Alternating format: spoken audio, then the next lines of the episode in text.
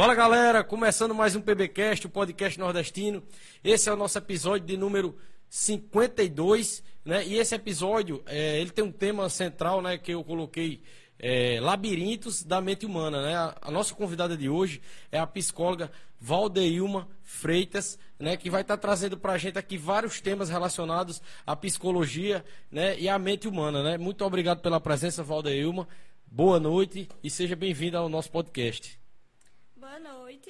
É, boa, é, um prazer estar aqui. É, primeiro quero agradecer o convite. É uma honra estar aqui e falar um pouco da minha profissão. Né? E também quero dar boa noite ao pessoal que, tá nos acompanha, que está nos acompanhando. E é isso, vamos dar seguimento. Show de bola.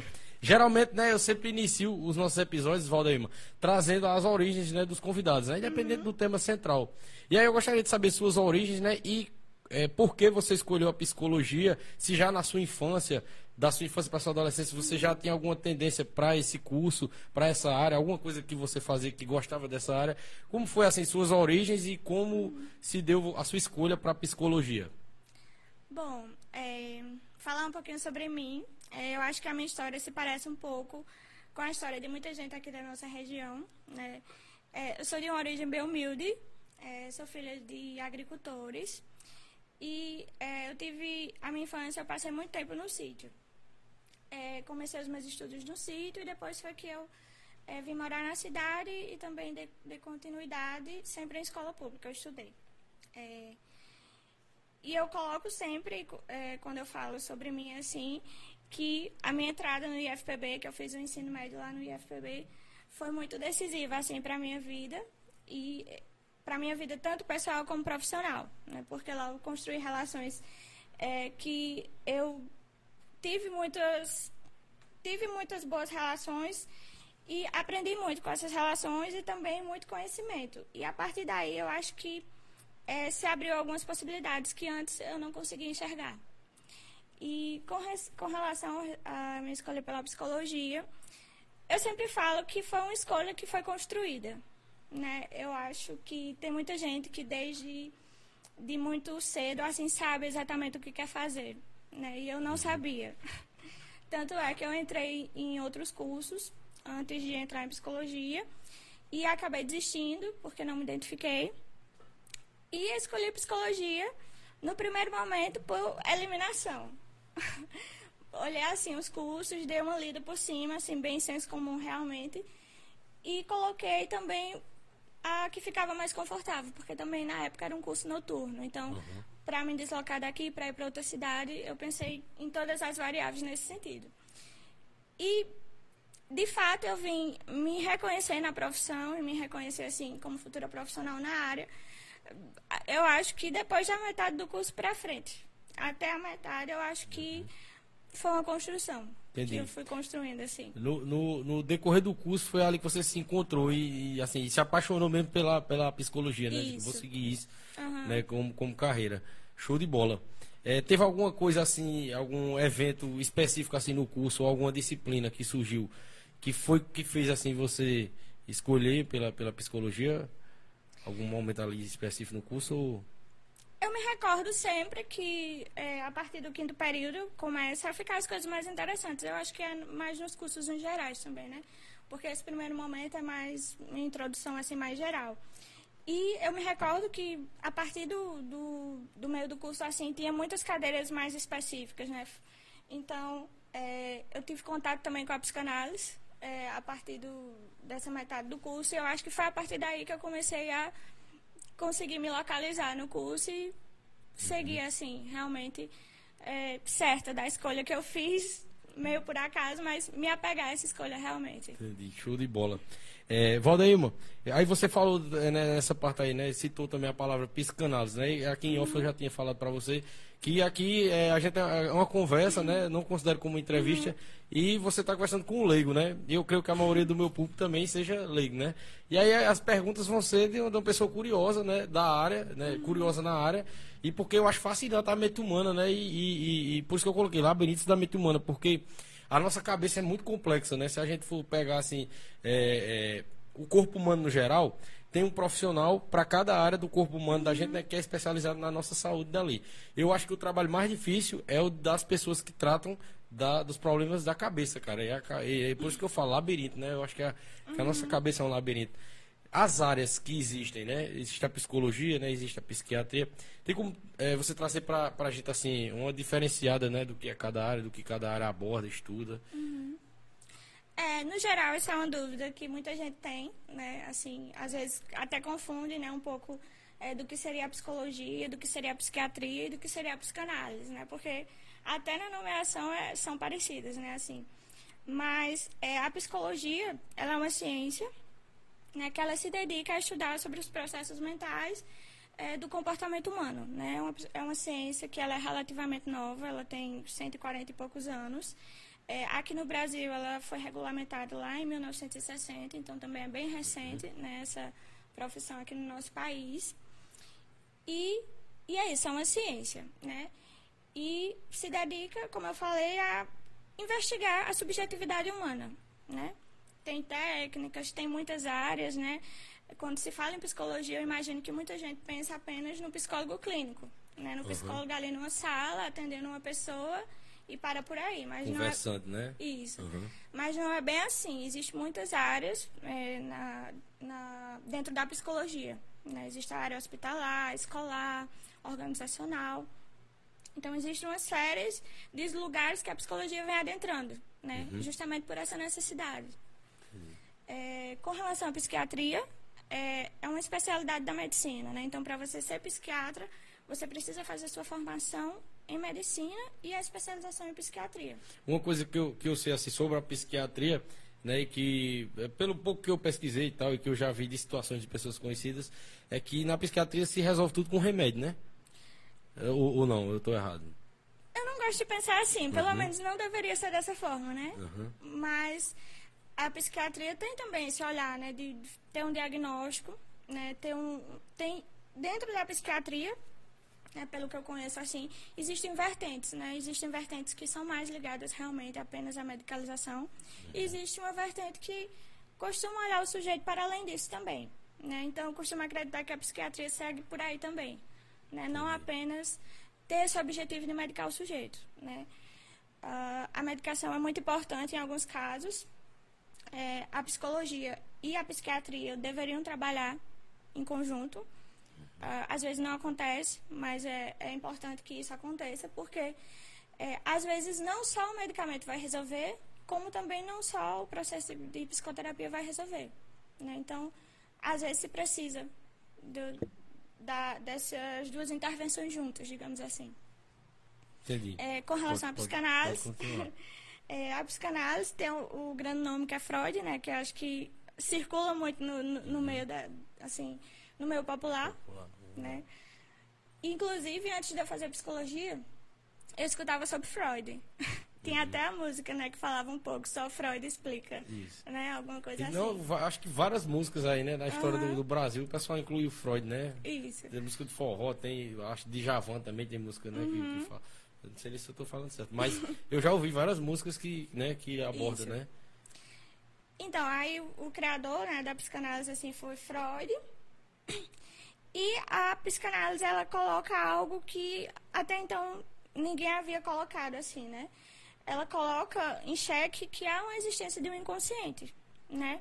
Que nosso comportamento, nossa subjetividade não é apenas racional, né? Que até então as ciências daquela época postulavam muito, né? O predomínio da razão sobre é, todos os outros aspectos. E Freud coloca aí que há um inconsciente, que há algo que nós não sabemos sobre nós mesmos. Que tipo assim, a gente, quando a gente age, qualquer atitude que nós temos, é, tem algo ali lá no fundo que meio que é, é, direciona a gente para fazer aquilo? É, o inconsciente é como se fosse algo que não está claro, que não é do domínio da razão e que precisa ser decifrado de algum modo. Não por, pelos moldes da, da, da razão que tinham naquela época, né? E a psicanálise surge em um momento que é, existe um grande número de mulheres, naquela época, que apresentavam muitos sintomas físicos, mas que não tinham nada. É, nenhum, faziam exames, não, não davam nada, não tinha nenhuma causa biológica explícita. Uhum. Né? Então, Freud começa aí a, a ouvi-las e a colocar nesse, elas nesse lugar de fala e entender qual é, de onde surgia isso. Né? E se percebe que esses sintomas físicos estavam muito ligados a questões psíquicas, a questões emocionais. Então é a partir da fala dessas mulheres que Freud cria a psicanálise, né? Pronto, eu entendi, entendi é, exatamente o que você quis dizer, né? E, e um exemplo assim prático disso, por exemplo, é, nessa época, né, na época do Freud, é, começava a cair o cabelo, né? E, e é, é, é, sempre a maioria das vezes queda de cabelo é ligada a um problema psicológico, né? Muitas vezes é ligado. E é, as pessoas da época que lidavam com saúde, ninguém imaginava que a gente adoecia da cabeça, né? Isso. Imaginava que, eu vou dizer, machucar alguma coisa uhum. do tipo, uhum. entendi. Isso. Show de bola. E aí ele quem teve essa visão de, de, de perceber que a, a, nossa cabeça também adoece, né? E, e o nosso corpo transparece isso, né? E dá lugar para o doente falar sobre a própria doença, né? Porque naquela época e, e, e, ainda hoje, né, em algumas algumas mentalidades de alguns profissionais perdura muito esse esse lugar de que eu sei sobre a tua doença, uhum. né? Mas naquela época Freud teve essa sacada, né, de dar lugar à pessoa para poder falar sobre si. Show de bola. É, agora, entrando na parte do, do, do, ser humano de fato, né? Desde nossas origens, né? Até mais para frente. É, quando a gente está, por exemplo, um feto, um feto, né? De, de, é, dependendo de determinadas já semanas de gestação, né? dependendo de determinada formação, uhum. ele já tem alguma formação psicológica estando ali na barriga da mãe? Ou não? É, o que eu vou falar é muito pela linha da psicanálise, que é assim uhum. o que eu me oriento na clínica, né? Então, a gente costuma pensar, né, de acordo com a psicanálise, que nós existimos mesmo antes do nosso nascimento. Né? Desde que você, é, por exemplo, pensa em um futuro filho, é, até o momento que, que possivelmente essa gestação é, acontece, né? percebe que nós já falamos sobre esse futuro filho, né, nós colocamos ali idealizações do que ele pode ser, nós nomeamos ou nós não nomeamos. Então, uhum. nós já damos um lugar ou então não damos um lugar para essa pessoa, para esse sujeito que vai surgir. Então, a partir daí já começa a nossa constituição, né, mesmo do, do nosso nascimento. Né? Isso é um, um, algo interessante que a psicanálise traz para a gente uhum. pensar um pouco também. Porque cada criança que vai chegar, ela vai ter um lugar naquela família. No caso, o, o psicológico inicial do pai e da mãe, ele já meio que vai. É, ele já meio que vai projetando como vai ser o psicológico do, do filho. É porque se a gente for pensar, não tem como. É natural que isso aconteça, uhum. né? Que você deseja ter um filho e você começa a idealizar. Né? Os outros uhum. sempre vão nos idealizar. Isso acontece mesmo antes de, de nós nascermos. Então, é um pouco disso. Né? Vai haver idealizações e a nossa história já começa por aí.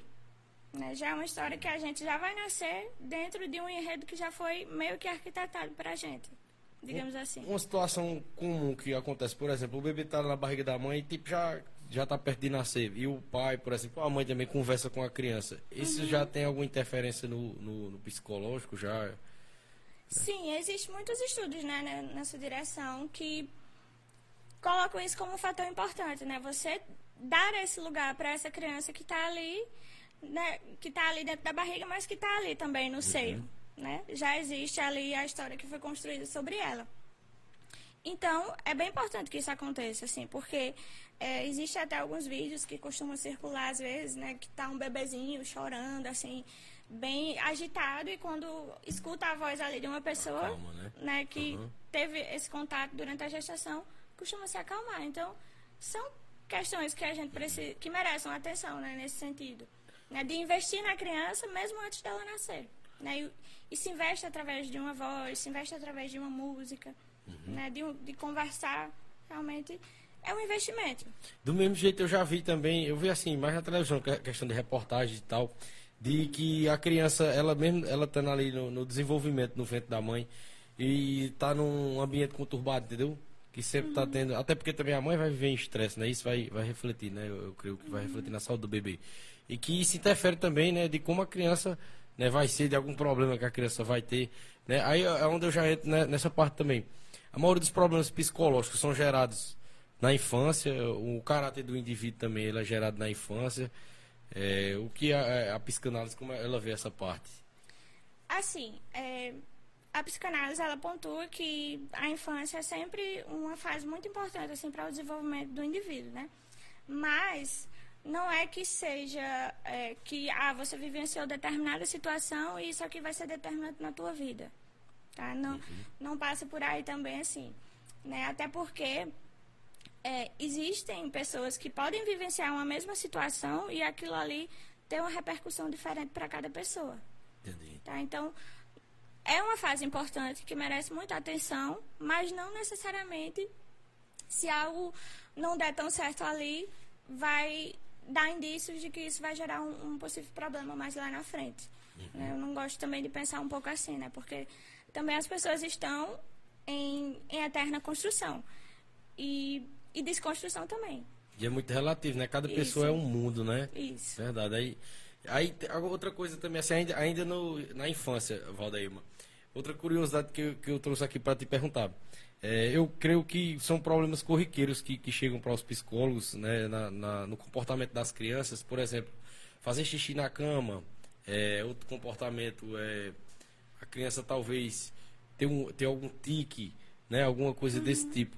Ao que, é, como, como a psicologia, a psicanálise, é, é, na, maioria, na maioria das vezes, diagnostica, diagnostica isso, né, assim, a origem disso.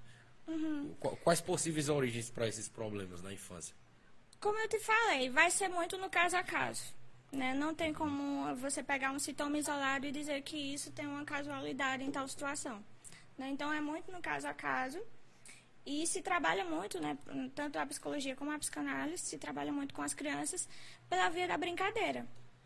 Né? Então, através do lúdico, através da brincadeira, é possível que a criança dê indício de, que te, do que esteja acontecendo para que tal situação é, venha acontecendo, né? Então, é, eu, eu, penso um pouco nesse sentido, assim, né? Dar lugar para que essa criança possa se colocar. Às vezes também é muito a necessidade dos pais, né? Querer entender por que tal coisa está acontecendo. Né? E às vezes é, um, é, uma questão de fase mesmo, né? Uma questão de, de adaptação. E às vezes eu sinto também que falta um pouco de paciência dos pais e de, de compreensão, de entender né, todas as nuances que acontecem na infância, assim.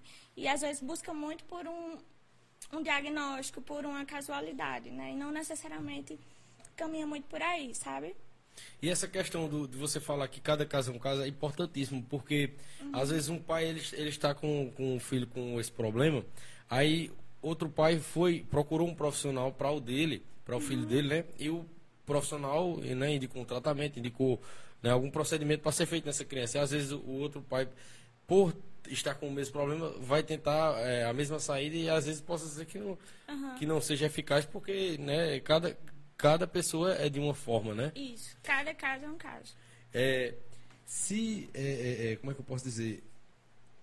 Da mesma forma também que a pessoa pode é, desenvolver é, transtornos, né? De acordo com alguma situação que viveu, uhum. com alguma vivência que passou, ela pode também é, é, ser resiliente, né? E, uhum. e, e, dar a volta por cima, né? Nesses problemas. Uhum. Mas, Valdeirma, eu queria te perguntar, tipo assim, com relação à criança ainda, entendeu? Se é, dá algum, algum relato de algum caso específico, assim, de, né, de, de, de algum comportamento que uma criança tinha e que vocês conseguiram é, identificar né, qual era o problema, qual o caminho a seguir, né, se teve um, algum resultado positivo né, no tratamento que foi escolhido. Tem algum caso assim concreto, assim, com criança, que poderia trazer pra gente? Não, caso não, assim, mas é, quando você fala um pouco nisso, é, eu me recordo um pouco assim do, do, do, que é um processo com, de psicoterapia com, com a criança, por exemplo, né? Às vezes, como eu mencionei anteriormente, a questão está muito ligada à estrutura familiar. Né? Ali o que, é, em psicanálise, é, acredita-se que o sintoma que a criança está apresentando tem muita relação com o enredo que ela está inserido. Né? Então, às vezes, não é necessariamente uma questão da criança, mas é uma questão que ela começou a exibir, a, a, a ter aquele sintoma como resultado de, de uma situação que está acontecendo ali em volta dela. E ela respondeu daquela maneira. Às vezes reflexo da atitude dos adultos, né? Isso. né? Às vezes os adultos é, podem trazer uma criança até você para uma consulta, mas quem está precisando mesmo da consulta É os adultos, né? Eles que estão desestabilizando né, aquela criança, né? Isso, caminha, é, caminha um pouco por aí, Uhum. né? E é, e é muita... Tem que ter um manejo muito específico para você abordar isso, né? Porque é, às vezes os pais chegam muito angustiados, enfim, querem uma resposta imediata, né? E isso também é uma questão muito geral, assim, com relação a, a pessoas que procuram a psicologia, né? Às vezes querem uma resposta muito imediata, Uhum. né? Querem entender o porquê, para quê e como, assim, de uma forma muito abrupta, né? E, não- e não é bem assim que funciona, né? E muita gente procura é, psicoterapia e desiste, porque não não suporta o processo, digamos assim. E, e, e não passa pela cabeça dessas pessoas, né? O, o, o quão delicado é, é a coisa que se está lidando ali, né? Que é a cabeça da pessoa, né? É a mente humana. É, cara, é, é muito interessante esses assuntos, pô. Porque é, é os assuntos que diz respeito à vida de todo mundo, né? E coisas que nós todos estamos propícios a passar, né? Que são problemas psicológicos. E sobre problemas psicológicos, por exemplo, né? é, a depressão que é um dos maiores problemas que né, existentes aí. Milhões de pessoas é, são vítimas, né? Ano a ano aí, né, de uma forma ou de outra. É, um exemplo né, de um problema é a depressão, entre outros problemas que já trazendo para a vida adulta. É, a, a grande maioria dos problemas eles já vêm refletidos da infância é, relacionados a essa questão do, do ambiente familiar ou alguns problemas a pessoa também chega a adquirir depois de adulto tendo vivido numa estrutura boa sem muitas coisas que, que pudessem né, lhe desviar, atrapalhar e alguma coisa ainda na vida adulta pode des- desestabilizar a pessoa psicologicamente assim para ela sair do, do, do, do, de um caminho assim é, é, tranquilo, normal e tipo surtar. Sim, é, é muito relativa essa questão, né? Pode, é, você pode ter questões desde a, de muito cedo, assim, você é, ter que lidar com questões desde muito cedo e isso se perdurar durante um tempo na tua vida, assim, e tanto você pode vivenciar outras situações que vão que você naquele momento não vai ter recursos suficientes para lidar com aquilo, né? E pode, gerar uma outra questão também, né? Então eu penso que é muito relativo, né? Como a gente é, estamos sempre em construção, questões sempre podem vir surgindo também, né? Então é, eu penso que pode acontecer as duas coisas, né? Acho que é, nós não somos um- uma caixinha fechada que aquilo que nos aconteceu vai ficar ali que não, que, e que aquele também não vai sair dali e que nada vai entrar dali também. Acho que é uma caixinha aberta. Né? E- Tanto entra como sai, digamos assim. E, e profissões como a sua é justamente para quê? Para que a gente possa, por exemplo, como você disse que a gente está em constante né, é, construção, para que a gente também é, é, a gente são mecanismos para nos ajudar a nos reconstruir, né? Depois de um abalo muito grande, né? Por exemplo, é, é, qual conselho que você que me não estou pedindo uma consulta grátis, mas qual conselho que você daria, por exemplo, para lidar com o luto, né? Que, que é uma das coisas assim, um dos maiores desafios, né? Como, como você assim é- é- é- é, o que você falaria para uma pessoa, pelo menos que su- superficialmente, para lidar com o luto? Assim, o luto, né? A gente é, costuma imaginar que o luto só acontece quando uma pessoa próxima a gente morre, né? E, mais uma vez, trazendo um recorte da psicanálise, é, ela pontua que o luto acontece sempre que a gente perde um objeto, né? A gente pode ter um luto quando a gente perde um, um ideal, quando a gente é, perde um animal, quando a gente perde um lugar, né? São muitos lutos e todos nós já vivenciamos lutos, sejam eles maiores, sejam eles menores, né? E isso também é uma questão muito singular, porque cada pessoa vai lidar de uma forma com esse luto, né? Então, é, por exemplo, se acontece uma morte numa mesma família, cada membro daquela família ali vai lidar de uma forma diferente, né? Então, é, não existe um padrão do que, do que há de, de ser dito assim sobre o luto com relação a uma pessoa que está vivenciando. Mas cada sujeito, cada sujeito pode descobrir como lidar com isso, né? Porque vai impactar de uma forma diferente, né? E realmente só falando sobre isso e pensando, né? Que se pode chegar a um, a um direcionamento melhor, digamos assim, né? Porque um luto é um processo muito particular também de cada pessoa. Por isso que a maioria das pessoas, né, se apegam muito à fé, né, e, e, uhum. e, e buscam ali o conforto, né, em Deus, né, na religião, para superar, né, esse, esse momento, né, uhum. né, que é, e outra coisa é interessante que você falou, é, quando fala em luta a gente já pensa em pessoas, né? Uhum. É, mas se você pensar bem, quando a gente perde um objeto, quando a gente perde né, uma oportunidade, quando a gente perde um ideal, justamente como você fala, é, é aquela melancolia que nos traz ali, aquilo é um luto, né? Uhum. Não é só uma tristeza momentânea, só que tem níveis de luto, né? Isso. Tem, o... tem níveis. É, existe uma tristeza normal, assim, né? Seria estranho se você não ficasse triste quando você perde alguma coisa que você tem um investimento ali. Né? Então seria estranho se não existisse isso. Mas quando isso se torna um, um, um processo muito longo, que você não consegue investir em outras coisas, né? teu investimento ficou naquele objeto que foi perdido, aí é uma questão para se pensar em, em, um luto mais patológico, né? um luto que dura mais. Né? Mas é, é, é perfeitamente normal você ficar triste e ter esse momento de de você realmente ficar tentando lidar com isso, né? E eu percebo que as pessoas, às vezes, querem muito anular essa fase do luto, né? Querem se medicar, querem fingir que aquilo não está acontecendo. Né? Justamente pelo, por talvez naquele momento não ter recursos suficientes para lidar com aquilo.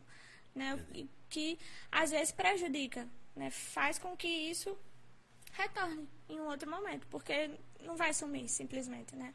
Não, não, não cura a ferida, né? Isso. Fica sempre ali e uma, e uma hora ou outra, qualquer coisinha pode amagoar, né? Uhum. Digamos assim, né? Show Isso. de bola. Aí eu já me lembrei de outra coisa aqui também interessante, né? Que já veio já nesses momentos da pandemia, desde que iniciou a pandemia. Uhum. Assim, eu posso até estar sendo aqui, como é que eu posso dizer, leigo e errado em falar isso aqui, uhum. né? E você pode até me corrigir, mas eu acho que muitas pessoas banalizaram alguns problemas psicológicos, né? Às vezes até alguns problemas sérios nessa era da internet aí e tal, né? De, de, de, de, de assuntos que ficam no hype, né? Como falam, né? Que ficam uhum. é, é, em evidência. Muitas pessoas banalizaram. Eu vou dar um exemplo. Por exemplo, é, sofrer de ansiedade, crises de ansiedade, entendeu? Eu vi alguns vídeos esses dias, né? Inclusive até esses dias antes da nossa, da nossa, do nosso encontro aqui hoje, de, de é, verdadeiras crises de ansiedade, assim, né? Coisas assim que eu vi, ah, caramba, essa pessoa não está normal, não.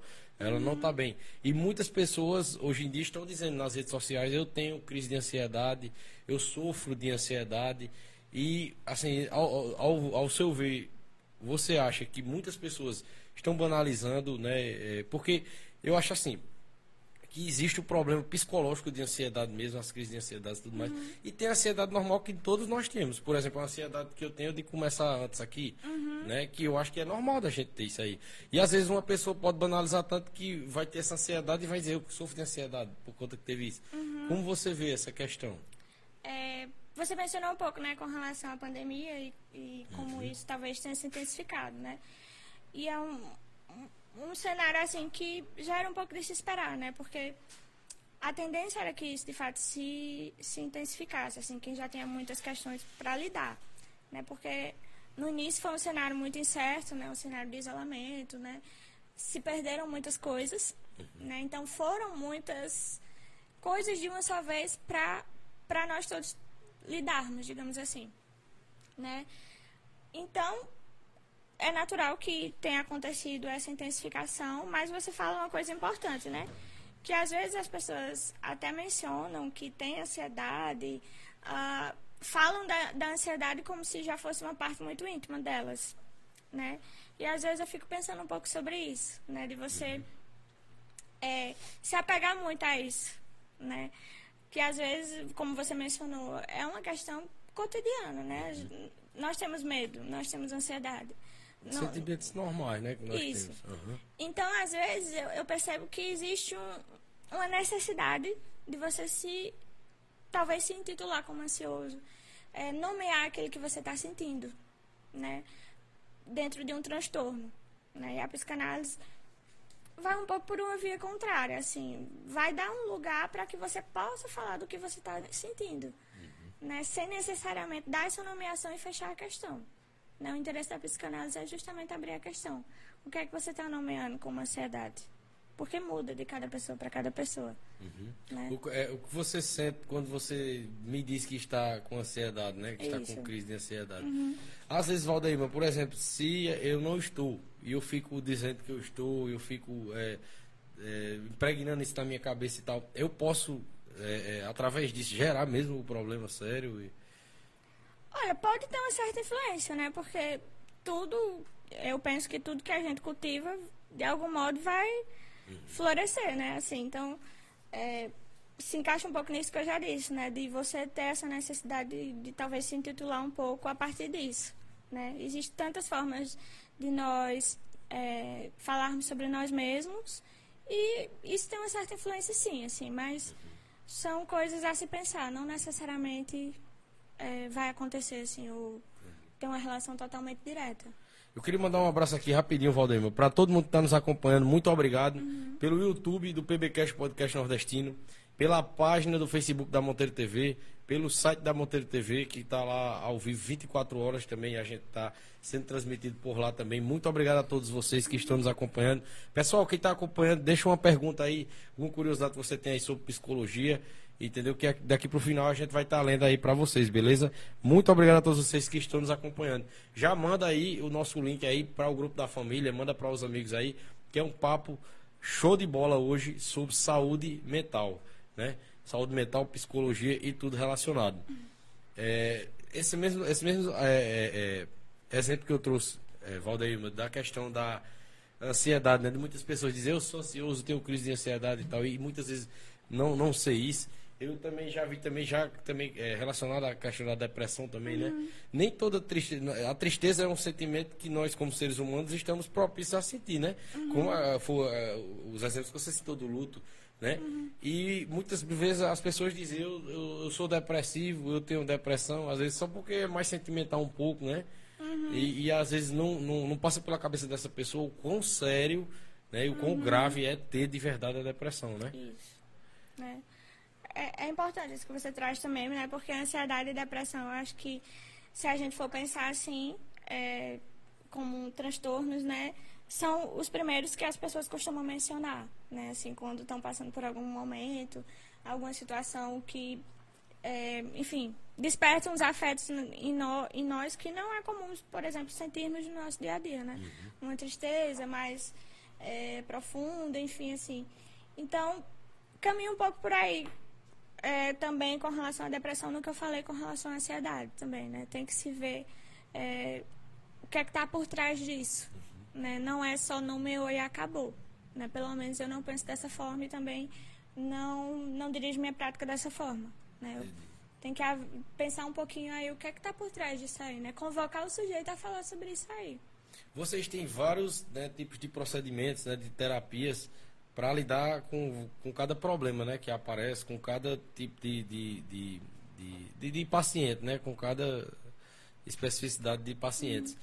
É, nem todo problema, né, eu creio que se resolve, que se resoluciona através do, de um medicamento controlado, né, de um remédio controlado. É, tem algumas terapias assim, Valdeilma, é, que você poderia citar, por exemplo, uma que é mais tradicional, que assim, eu sei que, que é, eu já entendi que a base da psicanálise é ouvir né, ali que, o relato do paciente, o que é que ele tem para trazer. Mas quando, por exemplo, o paciente ele, ele resiste, ele é meio que resistente, vocês têm caminhos que, que vocês seguem para conseguir arrancar dele, né, ali a, a- a- porque ele traga com veracidade, com sinceridade, né, o que ele está sentindo, para que possa né, ir na raiz do problema. É, com relação a isso que você falou um pouco, acho que é, vou falar um pouquinho das vertentes, né, que existem assim dentro da psicologia. Existem abordagens, né, que são a forma como o profissional, o profissional se forma, né, no, no curso de psicologia.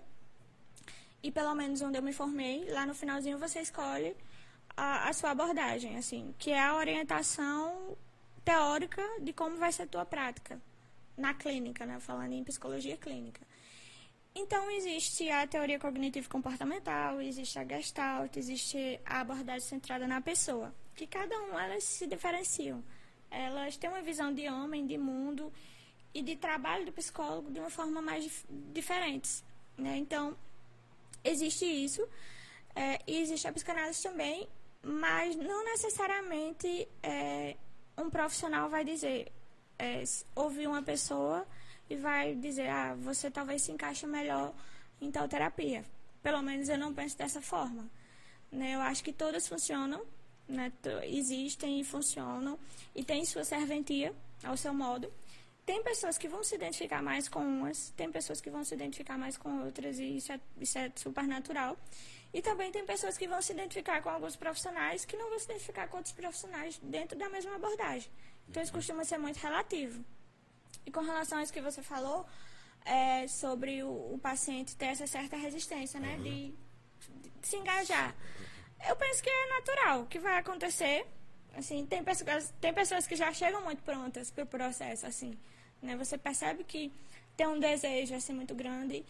E tem pessoas que são mais difíceis, mas é, é natural. E o que vai sustentar isso, né? Que todas as abordagens têm, é a relação que vai ser construída entre profissional e paciente. Né? O que vai sustentar é isso, que vai lidar com essas resistências. Né? Então, para cada abordagem, é, o, o, profissional vai ter um manejo de como lidar com essas resistências. E também de acordo com cada caso também. Né? Entender como é essa resistência para aquela pessoa também. Tem algum né? caso, assim, que. É, ou algum caso, ou algum estudioso da área que você admira, ou algum, algum fato emblemático, assim, na psicologia no geral? Que, que, ou algum, não sei, algum livro, algum filme, que traga algum. Como é que eu posso dizer? Algum caso, algum caso assim complexo que foi resolvido, alguma coisa do tipo assim. É, como é, eu assim, me afiliou à psicanálise, é, tem muitos casos de Freud lá no início, assim, e é, tem muitos casos que o interessante também que não funcionaram muito bem, assim, né? Então, quando a gente pensa em um caso, a gente sempre pensa, ai, é, tal pessoa chegou e saiu dessa forma, né? Mas muitos casos, às vezes, eles são escritos justamente para dizer que houve ali um, um certo fracasso, né? tanto pode ter sido do, do profissional, né, em, em não saber lidar com aquele caso, né, não ter um manejo adequado com aquele caso. Então, é, com relação aos casos, eu sempre gosto dos casos da, da psicanálise. E lá no, nos casos iniciais de Freud, que tem o, o, caso assim que inaugurou a psicanálise é o caso de Ana O, né, que foi a paciente número um dele e que foi a paciente que pontuou o seguinte, né, para Freud, é, cale a boca e deixe-me falar, né? Então foi a partir daí que Freud percebeu também. Tipo, virou uhum. a chavinha ali na cabeça isso. dele. Ah, é isso que eu tenho que fazer, eu tenho que uhum. ouvir. Isso. Uhum. Tenho que estar aqui em uma, em uma posição que aqui eu não sou o sujeito. Aqui é quem me procura, quem é o sujeito. Né? Então o espaço tem que ser usado por ele. Né? Tipo aquela, aquela tipo assim, é, o paciente chega, diz, olha, é isso, isso, isso, isso, e quando acontece isso, isso, isso, eu fico assim, eu me sinto dessa forma. E aí você analisa esse quadro que ele lhe, traz, que ele passa para você, e aí você começa a desenvolver as formas de, de chegar à resolução, né, para esse problema. Uhum. Não é assim? Um pouco, assim. É, não tem como, por exemplo, é, eu penso que outros profissionais, enfim, planejam uma sessão, assim. A, se a pessoa disser isso, eu vou falar isso. Vou fazer uma intervenção dessa forma. Não é assim, sabe? Até porque é muito imprevisível, assim. Às vezes existem, por exemplo, sessões que é, o paciente fala, hoje eu não tenho nada para falar. Né? Às vezes o que ele é, conseguiu trazer para aquela sessão é a presença dele e o silêncio dele. Né? Então. Isso também diz muita coisa. Diz muita coisa. O silêncio, né, também é, ele é interpretado de várias formas, de acordo com, com a abordagem, assim. E de acordo com o caso também. Né? O silêncio fala também em um processo de psicoterapia. Isso é interessante de se falar, viu? Que uhum. você falando isso agora, até deu, deu uma refletida aqui. Por exemplo, é, eu, eu tô com um problema, eu começo a fazer as sessões, aí vou três sessões, aí eu me abro pra caramba. Olha isso, é isso, é aquilo e tal. Uhum. Aí na quarta, tipo, eu não quero falar. Possa ser que essa atitude seja porque eu tô melhorando, né? Tipo, porque não tem mais nada me, me, me aborrecendo. Possa ser que seja isso, né? Uhum. É um bom Pode sinal. significar muita coisa, uhum. né? Às vezes a pessoa tá tá querendo falar alguma coisa e não tá tendo coragem para falar aquilo ali. Uhum. É, e, e faz um silêncio, por exemplo, para ver se, se o profissional é capaz de suportar aquele silêncio, que talvez ele suporta naquele silêncio, ele suporta o que eu tenho para dizer também. Né? Então, o silêncio pode dizer muita coisa e é analisado de acordo com cada caso. Mas é um, é um dado importante na clínica, né? E, inclusive, é, é uma questão, assim, que lá nos, nos estágios, enfim, quando a gente está muito, assim, afobado, né? Vai para a clínica, a primeira experiência, assim, era uma questão que aparecia muito, assim, pelo menos comigo e, e com os meus colegas, assim, da, da turma. E aí, se a pessoa não falar? Se eu trabalho a partir da fala da pessoa e se a pessoa não falar? Né? Como é que eu vou me localizar aqui? Né? Então, é um trabalho também de você aprender a lidar com, com o que o paciente vai trazer Uhum. ou não trazer. Então, é uma questão que você tem que saber lidar. Né? O paciente não vai lidar com, é, com isso por você. Isso aí é um, é um trabalho que tem que ser, tem que ser feito da tua parte, para você estar tá ali sustentando essa tua posição. E sustentar uma posição, às vezes, é suportar justamente o silêncio do paciente. Tem até isso também, né? Imagina aí, é, é, mas pro profissional tem que ter uma paciência do caramba, né? Imagina aí, duas horas. é, duas horas de, de, de- O cara fica lá duas horas calado, pô.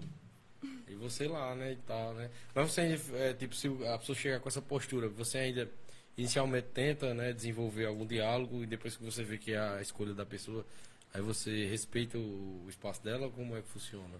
Não, como eu disse, é, é no caso a caso. Então, vai Uhum. ser muito ali na relação que eh, se tem ou na relação que está sendo construída também, né? Então, tem que se pensar muito. Porque também qualquer...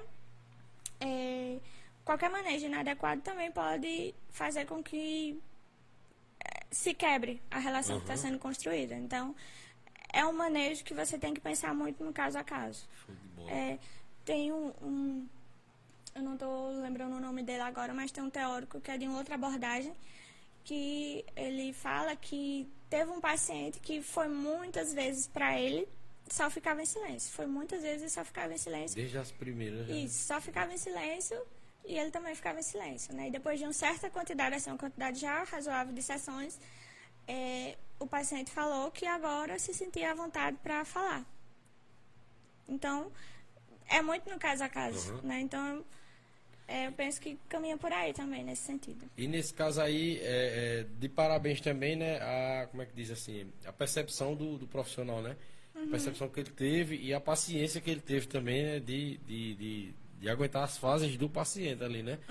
E conseguiu chegar no objetivo final. Show de bola. Porque eu percebo também que é, existe uma certa, às vezes, um- um- não sei se é medo, assim, mas de uma pessoa que vai procurar um processo de psicoterapia, existe um certo receio, né? O que é que eu vou falar nesse primeiro momento, né? Às vezes até ensaia, assim. E eu me, me, me lembro por uma experiência pessoal mesmo minha, que no primeiro momento que eu fui para uma terapia, eu, ensaiei o que eu ia falar. Eu digo, eu vou falar tal coisa tal coisa, para deixar bem fechadinho e, enfim. E às vezes o silêncio aparece justamente aí quando você não consegue é, elaborar aquilo que talvez você tenha pensado e naquele momento você talvez não, não faz mais sentido para você falar aquilo, enfim. Então, são muitas nuances, assim, para pensar, assim. Sobre alguns problemas psicológicos assim que hoje estão muito em evidência, né? Muito mais do que há um tempo atrás. É, existe um padrão, por exemplo, autismo, é, déficit de atenção, né? TDAH. Esses, esses problemas, existe um padrão para vocês identificarem, que assim, um padrão inicial, né? Eu- Visto que eu já, eu já cheguei à conclusão, né, de que cada caso é um caso, mas existe algum, alguns padrões, alguns tipos de comportamentos que vocês já conseguem diferenciar ali. Ó, Esse aqui tem uma tendência para o autismo, esse aqui tem uma tendência para um TDAH, para um déficit de atenção. Como, co- existe algum padrão assim para você ter uma noção se a pessoa tem ou não? Sim, é, é, existem sinais né, que podem ser observados assim. Quando eu falo que cada caso é um caso, é, também não elimina esses, es- isso que pode ser da observação, né? Você mencionou esses transtornos aí que, que são mais facilmente identificados na infância, né? Porque é onde é, costuma aparecer mais esses sinais em evidência, principalmente no ambiente escolar, né? Quando a criança é, vai para a escola, e ali o professor e outra pessoa começam a notar uh, alguma coisa ali. Diferente né? do, do, normal ali das E é interessante também que possa ser notado, né? Porque a infância é, é, a gente costuma pensar que é uma janela aberta de oportunidades. Né? Tem muita chance de você intervir e de ter bons resultados. Então é no importante. Caso, na, na, é bom tratar na infância já qualquer tipo Isso. De... Entrar com, com a terapêutica adequada, de acordo com cada caso, que é uma janela boa assim para você obter resultados positivos, assim que se vão durar assim para para a vida assim.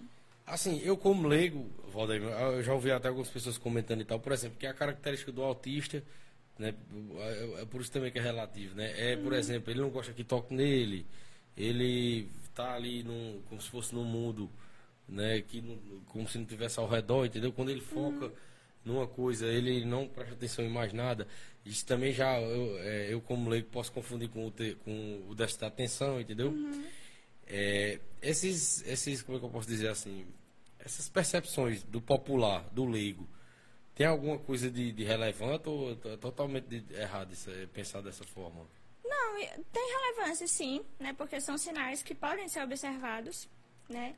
Mas não apenas isso, né? Não um, para fechar um diagnóstico ou para é, pensar que determinada criança tem tal tal transtorno, não, não é válido apenas isso, mas é um sinal de indício para que você preste mais atenção, né? Às vezes é uma resistência ao toque tem a ver com outra situação, mas às vezes pode indicar também aí um, uma questão mais de um transtorno realmente, né? Então é um sinal de alerta, né? Não é que você viu que, de, que determinada criança agiu assim e que ela já, já vai ter um possível transtorno.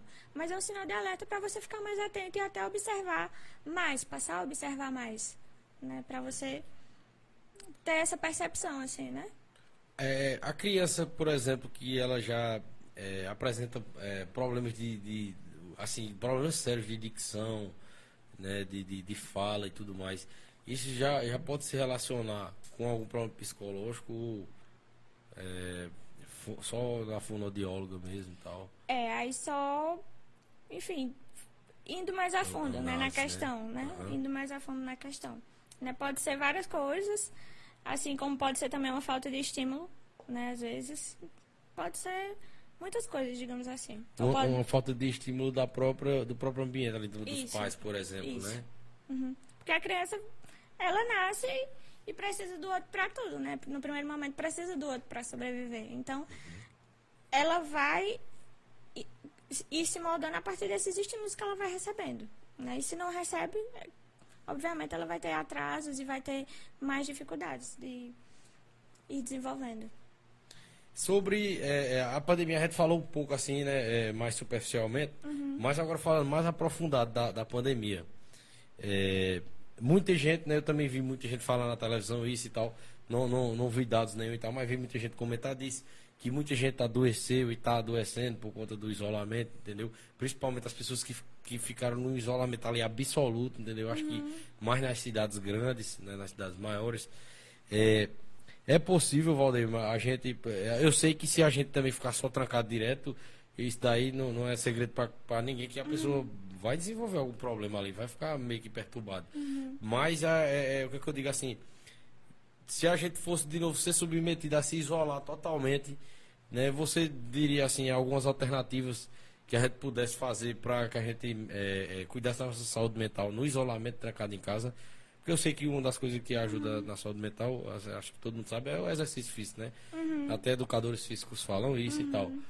Você diria alguma coisa assim? Porque, tipo, você ficar no isolamento ali é só Netflix, comendo, né? Aí tem alguma, assim, alguma coisa que você falaria. E outra coisa, é, a pessoa tem que ter alguma tendência para no isolamento ali desenvolver algum problema psicológico ou não? Uhum. É, retomando a primeira questão, né? Uhum. Sobre práticas que você pode fazer Isso. Na do, do, é, eu penso que é, que é muito singular, né? Porque a pandemia, assim como qualquer outra questão, ela, ela foi sentida de formas diferentes, né? Determinada pessoa é, teve questões com isolamento, determinada pessoa, é, outra pessoa, por exemplo, se descobriu ali durante aquele isolamento, né? Voltou a fazer atividades, voltou a, a fazer coisas que não fazia, né? Então, é, é muito particular, assim, o modo como você vai enfrentar ou como você enfrentou esse período, assim. Então, eu penso que as saídas para eles também são muito particulares, né? Então, uhum. penso que, no geral, é se orientar por aquilo que faz sentido, né? Você mencionou a atividade física. Né? Existem diversas atividades físicas, né? Então, por exemplo, uma pessoa prefere mais é, uma caminhada ao ar livre, outra pessoa prefere musculação. Então, é uma saída muito particular, né? Aquilo que faz sentido para mim, né? Que eu consigo fazer também naquele momento, né? A outra questão, eu acho que eu esqueci. Foi dessa questão de, de, de, de como a pessoa é, ficar né, no isolamento e, e, conseguir manter a saúde mental, né? E, uhum. e favorecer a saúde mental né? E você falou que é relativo também. Às vezes a pessoa pode achar bom ficar isolado mesmo, né? Ficar ali né, no, no, no, no antissocial mesmo ali e sentir o maior prazer disso. Como também a pessoa pode enlouquecer, né? Surtar porque gostava de sair e tal, entendeu? Uhum. É, que eu vi muita gente falar isso, isso também, quando já tá, os eventos estavam tendo mais festa e tal. Muita gente até aqui da nossa região, aqui do nosso convívio, falando, eu não aguento mais, eu tenho que ir para uma festa, né? É, é, esse tipo de questão, entendeu? Que eu, que, que, que eu quis trazer. É, é não necessariamente é, é, vai atingir todo mundo de forma negativa, ficar isolado, né? Resumindo, né? É, a gente pode pensar um pouco nesse sentido também, né? Vão, vão ter diferentes formas, assim. Cada um vai poder falar como foi esse isolamento. Né? Cada um Show vai poder falar como foi e, como, e quais saídas ou não saídas encontrou. Apareceu né? algum, algum caso é, de alguém que é, se sentir incomodado com algum problema por conta da pandemia, por conta do uhum. isolamento? Sempre tem, assim, né? Uma, uma fala, vez ou outra, assim, dos impactos, né? Porque foram muitos impactos, uhum. né?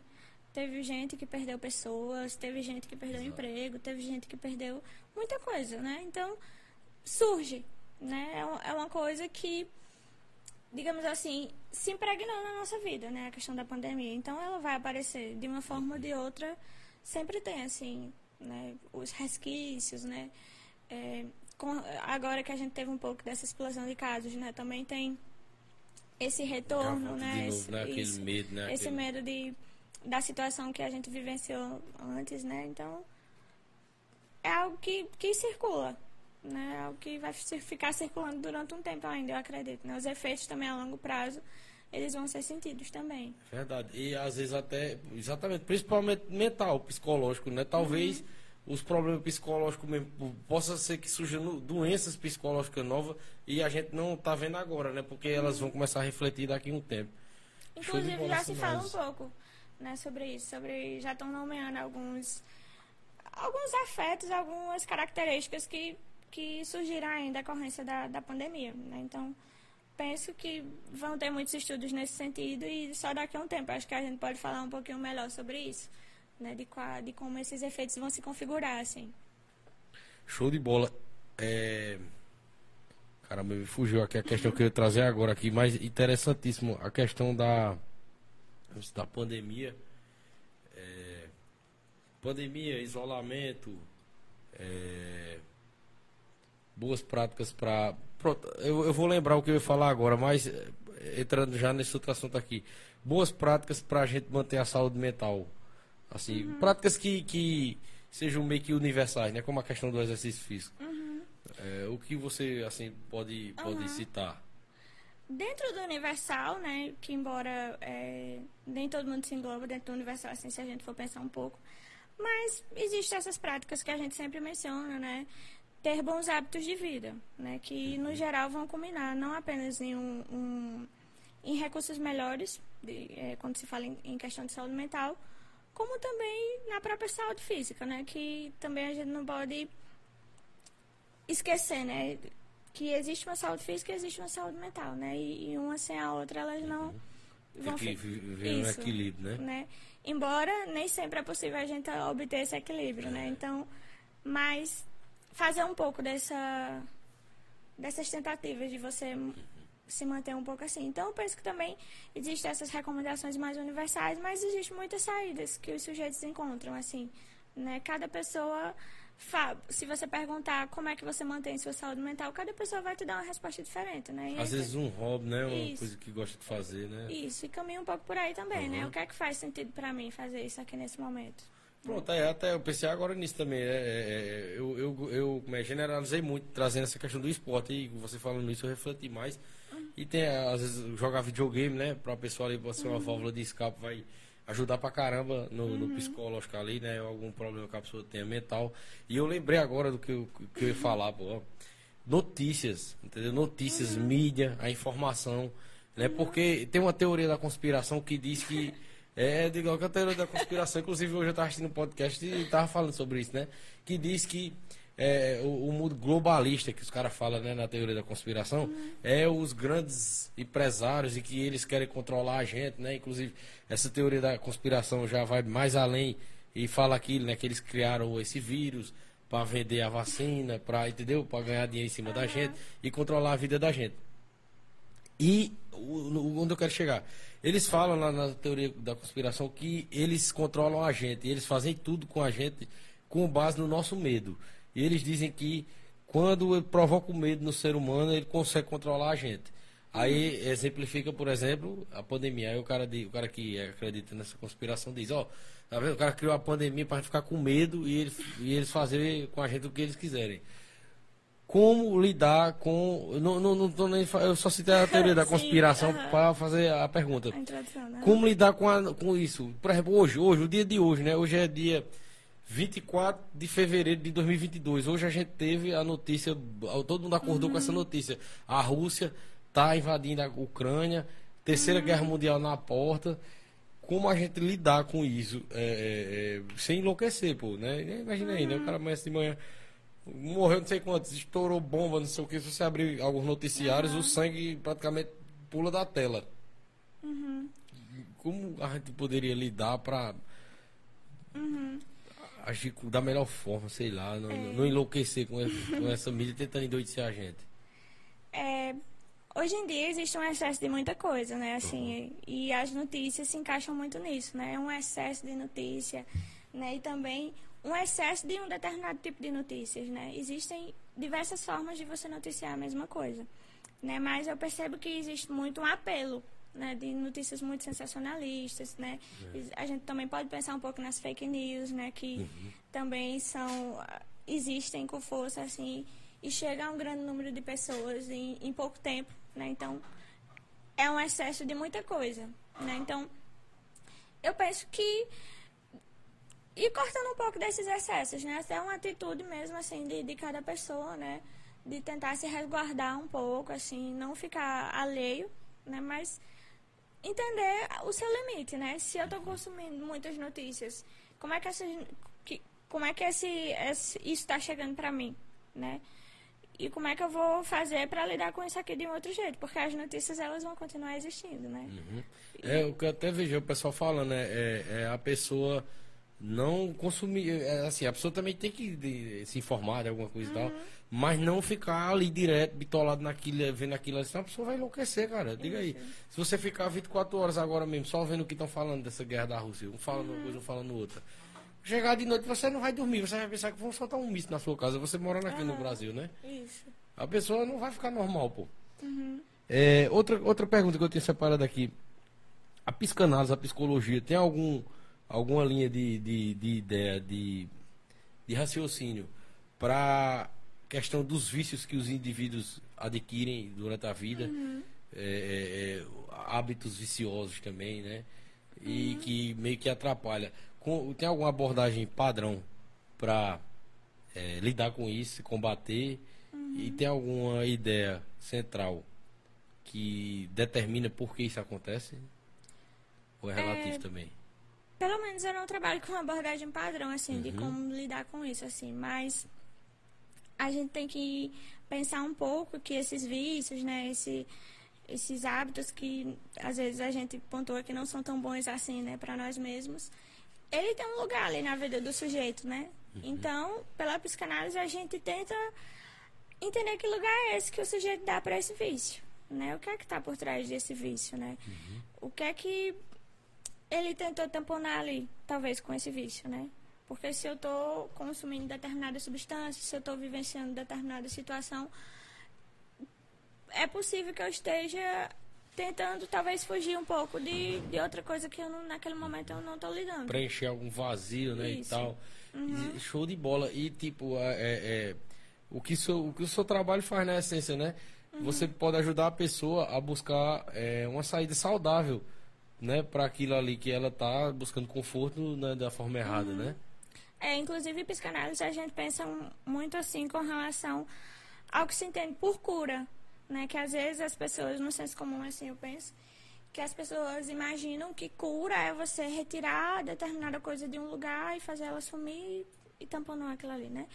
Em psicanálise a gente pensa mais no, em como o sujeito pode encontrar sua própria cura dentro daquilo que faz ele mesmo sofrer, né? Uhum. Que saída eu vou encontrar ali para aquilo que está é, me fazendo sofrer. Não necessariamente aquilo ali vai sumir, mas talvez eu vou encontrar formas de lidar com aquilo de uma outra maneira. E isso muda a situação. Né? Perceba Show que tem um ponto de vista diferente com relação a, a, a psicanálise, ela, ela, ela, ela vai para aquele caminho de, de ver assim. É, você é capaz de, de, de você dentro do, do, do, seu inconsciente, dentro de você, você é capaz de resolver isso, né? Você tem força uhum. para combater esse problema, né? É, a gente pensa um pouco na responsabilidade, né? Acho que que você fala está muito dentro dessa responsabilidade que o sujeito tem que ter consigo uhum. e com o seu desejo, né? Com isso que eu quero, com isso que eu imagino. E é isso, é a responsabilidade, né? Então, um processo de psicoterapia, enfim, de análise, não vai acontecer sem a responsabilidade. Né? Por isso, é show de bola essa questão também de responsabilidade. O erro de muitas pessoas também é isso, às vezes, não procura ajuda, não procura é, a psicanálise, não procura a psicologia, porque às vezes culpa o mundo, culpa terceiros, uhum. culpa os outros, né? De um problema que está dentro da pessoa ali, né? Isso, é muito natural as pessoas chegarem no processo de psicoterapia é, num primeiro momento falando muito, ah, eu, eu tenho isso por causa disso, eu sou assim por causa de tal situação, eu sou assim porque o outro faz isso comigo. Isso é natural, né? Acho que todo mundo passa um, um, por essa fase assim. Mas depois que você vai é, construindo o seu processo, você vai percebendo a tua responsabilidade nessa situação também, né? Se o outro faz isso comigo, mas por que, que eu deixo que o outro faça isso comigo também, né? Perceba que a pergunta muda um pouco de lugar e isso vai fazendo toda a diferença para você ir para você ir é, lidando com isso. Meio que né? um amadurecimento emocional, né? Isso, podemos pensar dessa uhum. forma, né? Uma, uma viradinha de chave, assim, pra gente opa, o que é que eu tenho a ver com isso também, né? O que é que eu tenho a ver com a minha vida? Né? Porque às vezes as pessoas chegam entregando sua vida e olha, é isso aqui, eu sou assim porque aconteceu tudo isso aqui. Né? Aí a gente tem que convidar a pessoa a já entrega se localizar um quebra, na própria história. Já chega entregando um quebra-cabeça, né? Uhum. Show de bola. É, só para finalizar, Valdeir, eu vou, vou entrar já nas perguntas aqui da galera, né? Mas eu quero que eu te perguntar para a gente finalizar. Tem algum filme que tu indicaria assim, é, legal assim, para a gente refletir, né, sobre, sobre a saúde mental, sobre a psicologia também, algum filme legal assim que poderia indicar para a galera? Tem uma série que é brasileira que eu gosto muito, assim, porque no geral eu percebo que os filmes, assim, pelo menos o, alguns que eu tive contato, eles têm uma visão um pouco precipitada da psicologia, sabe? Tem uma visão muito, eh, assim, que não é de fato o que acontece com, com a rotina, o que com o profissional de psicologia, né?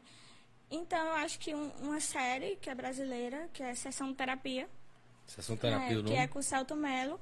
Eu acho que, é, que retrata melhor o cotidiano, assim, de, de uma prática, né? Eu acho que hum. sem essa sem essa cortina que se coloca às vezes no filme de que você sabe o que o outro está pensando, que você sabe, assim, eu, eu, tenho um pouco de receio com isso, assim. Mas um, uma série segura, assim, que eu, que eu gosto, assim, é a sessão de terapia. Eu acho que também é bem simples, então qualquer pessoa assistindo vai, vai compreender, assim, vai entender, assim, um pouquinho. Não conheci, eu vou assistir, sessão uhum. terapia, né? É bem interessante. Show de bola. Vou mandar um abraço aqui para todo mundo que nos acompanhou, né? E ver se tem perguntas aqui para a Valdeilma. Flávio Vieira, um abraço, muito obrigado mais uma vez pela presença. João Paulo, tamo junto, meu amigo. Mandar um abraço para Joes Produtora, né? Botando pra funcionar o negócio, entendeu? E dando a maior força aqui para o PBcast Podcast Nordestino e para a Moteiro TV. Valeu, João Paulo. Joes Produtora. Sigam aí no Instagram, pessoal. Joes Produtora. Essa aqui, né? Show de bola. Joes Produtora. Isso aí, isso aí. Show de bola. É, mandar um abraço para o João Paulo Silva. João Paulo também, charado João Paulo aqui. Lá do Cangaceiros do Mato, meu amigo lá de João Pessoa. A gente ia fazer uma live no Instagram. Instagram com atualização e tal, a gente não conseguiu. Rafaela Cristina. É, Ju Perfumes perguntou logo lá no início da live, eu tinha visto essa pergunta aqui. Boa noite, quanto se diz respeito à criança? Ela falou isso na hora que a gente já estava uhum. falando das crianças já. Eu garanto que a gente trouxe bastante coisa relacionada à, à psicologia e a, crianças. É, Valmir Freitas, muito obrigado. É, Steven Silva, um abraço, meu amigo, tamo junto. Né? E o, o, o Paulino Junco falou aqui, ó, a ansiedade é estar doente e com perfeita saúde. A minha me causa diarreia, até dificuldade de respirar, dependendo da intensidade da crise, não é nada bom. Uhum. Show de bola esse feedback que ele passou pra gente uhum. aqui, né? Uhum. E é, aquele, aquela história que você falou, né? Que são fatos e fatos, né? Em outra pessoa pode dar outra coisa, né? No, no, no, momento. Agora, por exemplo, isso aí que ele fala, né? Que dá esse. É, né? Eu já tive esse, esse, tipo de ansiedade, mas não é o corriqueiro, né? Eu acho que quando é corriqueiro é que a gente tem que olhar com outros olhos, ou não? Não, acho que vai muito de como você vai lidar com isso, né? Se você tá, é, se você pensar um pouco se isso virou uma questão para você, né? Isso, se isso não tá mais ali num lugar que você tá conseguindo lidar, né? Quando passa aí desse lugar, eu acho que merece uma certa atenção, né? Que uhum. você talvez não, não esteja mais conseguindo lidar com isso sozinho naquele momento, assim. Show de bola. E mandar um abraço também para o Cris Queiroz que está acompanhando a gente aí também. É, mais alguma dúvida aí? Alguma dúvida aí, João Paulo? Então tá a Valdeirma aí. E aí, Caio? A Caio tem a doutora em casa, né? Aí as dúvidas tá sempre tirando dúvida, né? Mas tem nenhuma pergunta aí, não? Quiser fazer aqui, se quiser. Não, não. Pergunta direto, às vezes eu afirmo, não, isso não faz sentido, mas Show de bola. Como leigo, né? Então, Valdeir, mais alguma coisa aí que queria acrescentar? Alguma Só coisa que queria trazer? Mesmo, né? Foi uma conversa muito boa, né? E agradecer pela oportunidade. E é isso, né? Estou à disposição para maiores esclarecimentos, né? Quem aí tem alguma dúvida também, se não, se não foi contemplado, enfim, ou alguma dúvida mais específica, né? E segue o Instagram da, da Valdeir aí, pessoal, é, que tem conteúdo falar. lá de psicologia, já entrei lá, o perfil dela é show de bola. Tá aparecendo o arroba dela aí na tela. Quem não seguir ela ainda, segue aí. Entra aí no Instagram e segue aí. Arroba psi.valdailma Freitas. Show de bola. E já peço a vocês também que, se puderem, se inscrevam aí no nosso canal do PBcast Podcast Nordestino. Deixa um like aqui nessa conversa que foi show de bola. A gente tá sempre trazendo conteúdo bom para vocês aí, entendeu? Então, vocês se inscrevendo, deixando o like aí, comentando também, participando com a gente. Vai estar tá ajudando o nosso projeto a tá fazendo mais, a tá sempre buscando melhorar, entendeu? Sempre buscando trazer conteúdo de qualidade pra galera aí, né? Vou mandar um abraço aqui para suas amigas aqui que chegaram no final aqui, a Júlia Alves, orgulho da minha amiga, a melhor psicóloga do Cariri, show de bola. Se quiser me interromper para me dar um abraço para elas, entendeu? Obrigada. E Valdineto Freitas também, é, que sua é, família, sua, é, sua irmã. Uh -huh, show de isso. bola. Júlia é psicóloga também. Oxente, show de bola. Quiser mandar um abraço aí específico para alguém, uh -huh. fica à vontade aí, viu? Você passa aí. Não, para todo mundo que acompanhou, né, que ficou até o finalzinho e que comentou também, obrigada pela interação. E é isso, assim. E é isso aí, pessoal. Muito obrigado a todos vocês que nos acompanharam, a todos vocês que já nos acompanham aí há bastante tempo. Muito obrigado, né? Esse episódio aqui eu tava. Fazia muito tempo que eu queria fazer, que eu tinha organizado. Eu vou chamar uhum. um psicólogo para fazer um episódio falando da mente humana, entendeu? Da psicologia. É um assunto que eu, eu, eu consumo muito em casa, assisto vários podcasts uhum. a respeito. Vejo muito documentário, vejo muita reportagem, entendeu? Uhum. A respeito. Eu mandei até um caso lá daquela. É, ah, porque eu vi aquilo ali no documentário, né? É, é, esse caso que, que, eu, que eu mandei para ela no privado é Betty Roosevelt, alguma coisa assim, o nome de uma criança que teve nos Estados Unidos na década de 80. E era uma menina que ela tinha traços psicopatas e, e ninguém sabia por quê, né? É, assim, ela vinha de uma desestruturação, né? Tanto que, que aí você também já confirma com o que você falou. Ela vinha de uma família desestruturada, né? É, vivia num orfanato e foi adotada por uma família né, bem religiosa.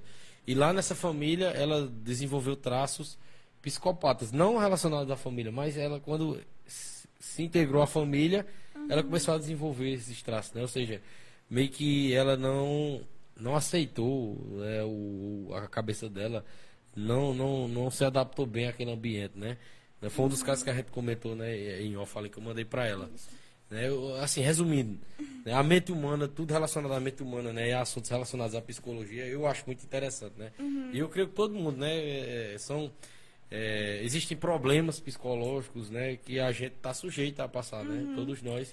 É, eu acho que que você fala nisso, né, que diz respeito a todos nós, porque todos uhum. nós estamos aí, né, imersos, né? Somos sujeitos e não estamos é, imunes a nada, né?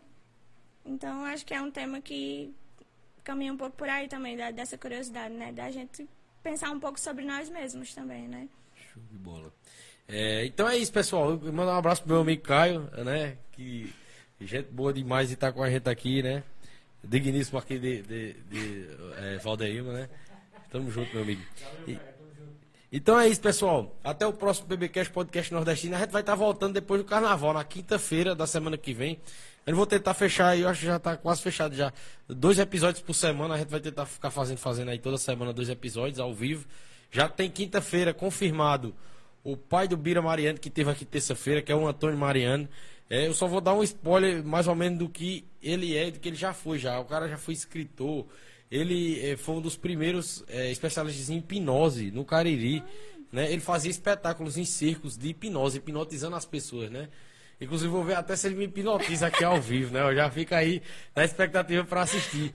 E ele faz também aquela parada de regressão, pô, pra você, tipo, né? Também é uma parada psicológica, né, mental, de você É, na voltar... verdade, Freud começou pela, pela hipnose. Foi? Foi. Show de bola. Já, já tá, o episódio de quinta já tá atrelado o episódio de hoje, né? Que também vai tratar da, de, de, de, de, coisas mentais, né?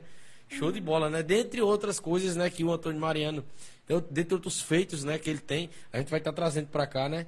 E, e, e, eu acho massa isso também, né, no nosso podcast. A gente traz várias realidades, várias pessoas de idades diferentes, né? Uhum. E o seu Antônio Mariano já, tá, já tem é, uma idade considerável e tem uma bagagem aí muito grande, né? E eu já convido todos vocês para quinta-feira estar tá aqui novamente com a gente, que a gente tem um encontro marcado. Muito obrigado a todos, muito obrigado, Valdeirma, pela Obrigada, presença, muito obrigado Obrigada. pela disponibilidade. Uhum. E é isso, pessoal. Segue ela nas redes sociais, acompanha o trabalho dela, entendeu? Se tiver precisando, marcar uma sessão aí, que vai ser show de bola. E é isso. Até o próximo PBcast Podcast Nordestino. Tamo junto. Se inscreve, deixa o like. Jos Produtora, Monteiro TV. Tamo junto. Show de bola.